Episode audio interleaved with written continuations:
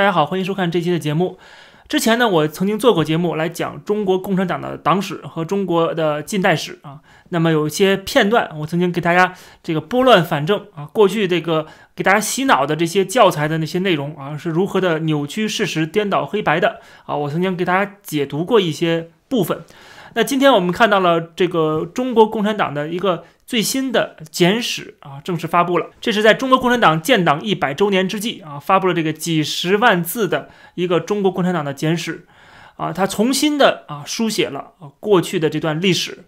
那么当然了，他在这个过程中啊也是添油加醋啊，并且呢，把过去的一些事情啊重新做了一些定义，按照习近平的思想啊，或者说为了突出习近平的这个。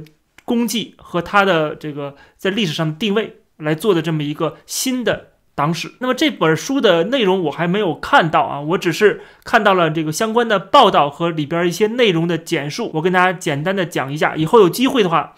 啊，有机会看到这本书的话啊，我再给大家讲里边的一些东西。那么这本书在上个月开始正式发行，然后这个月已经有很多的啊，这个国家机关呐，一些政府部门啊，很多的这个国企、央企呀，什么都已经开始在学习这个党史了啊，开始全面给大家洗脑了。那么这些学习班学习党史，当然都是学习的这本书，他们的一个对历史的解读，就是自说自话的一个解读。那么我们解读当然是站在第三方的解读啊，更客观一些。啊，更实事求是一些。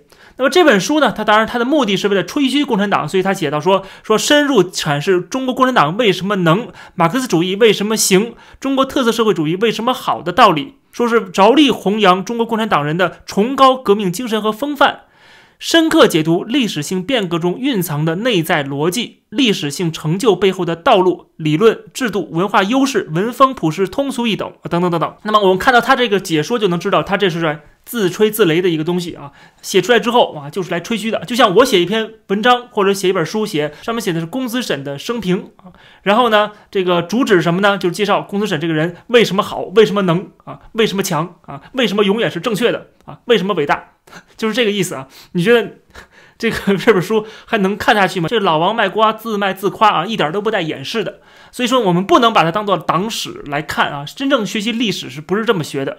不能学这种宣传的文件啊，宣这个呃共产党自己的一个理论啊，你去学它啊，只是学一个政治宣传，而不是学的是真实的历史。真实历史它不会告诉你，事实也不会告诉你啊，肯定是进行扭曲，然后对它进行一个价值上的。定义啊，或者加入大量的意识形态的论证啊，这样的话就是呃一个洗脑的作用。就像阿伦特在这个《极权主义的起源》这本书里曾经提到过的啊，我记得就是说说这个极权主义的一个特点之一啊，就是要写历史，重新写历史，把历史啊按照自己的这个利益啊、自己的方向好处来写出来啊，然后这个历史永远是啊证明了我为什么现在这么强，为什么我。是受到大家的欢迎的，是受到大家支持的。为什么？就是说，现在有这样的一个啊制度，现在我们当政啊，我们能够有这样集权统治，它的好处是什么？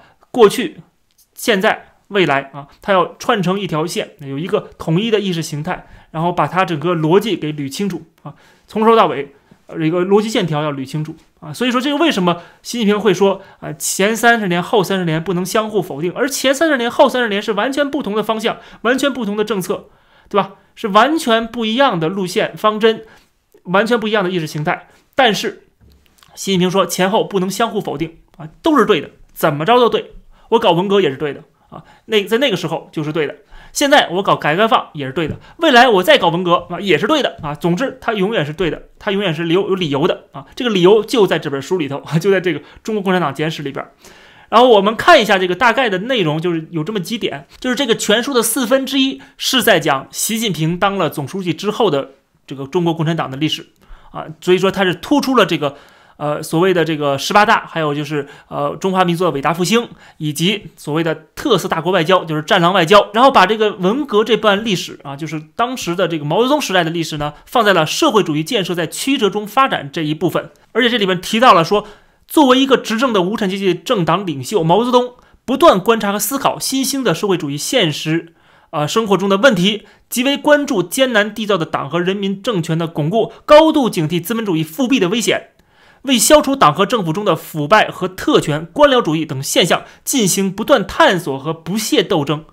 但是，由于对社会主义社会的建设发展规律认识不清楚，由于左的错误在理论和实践上的积极发展、积累发展，很多关于社会主义建设的正确思想没有得到贯彻落实，最终造成了内乱，等于是在为毛泽东撇清了责任。就是说，他发动文革，他的初衷都是好的啊。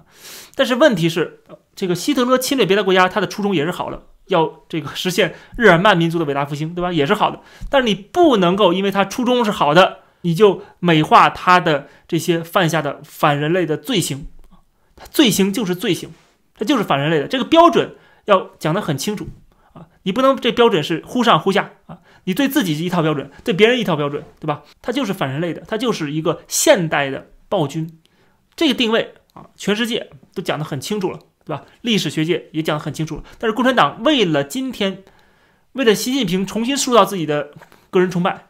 啊，重新要增强这个共产党的集权，甚至走极左路线啊，他不得不啊把这个毛泽东的这些啊罪行给忽略掉啊，给忽略掉。所以说，我们看到这里边讲到说，他这么做是为了反腐，对吧？是为了反对特权他自己难道不是特权之一吗？他怎么反对特权呢？他干掉这些呃中共的元老是反对特权吗？而且说他这些。完全错误的方向，或者说，呃，非常符合共产党本身的这样的一个意识形态啊，当时的意识形态，现在说成是什么呢？说成是啊艰难探索。如果这样的话，所有的灾难都可以说是艰难探索，对吧？日本侵略中国也是艰难探索呀，他想探索一条呃大中亚共荣圈的这么一个 呃路径啊，对不对？他也是在艰难探索呀。所以，当我们把这个一个反人类的罪行，轻描淡写的说成是错误，那么我想这个错误以后还会再发生。那么如此巨大的人道灾难可能还会再降临，因为错误谁都会犯啊。今天我会犯的错误，明天我还会犯错误，错误是难免的。那么这种灾难是不是在中国就是难免的呢？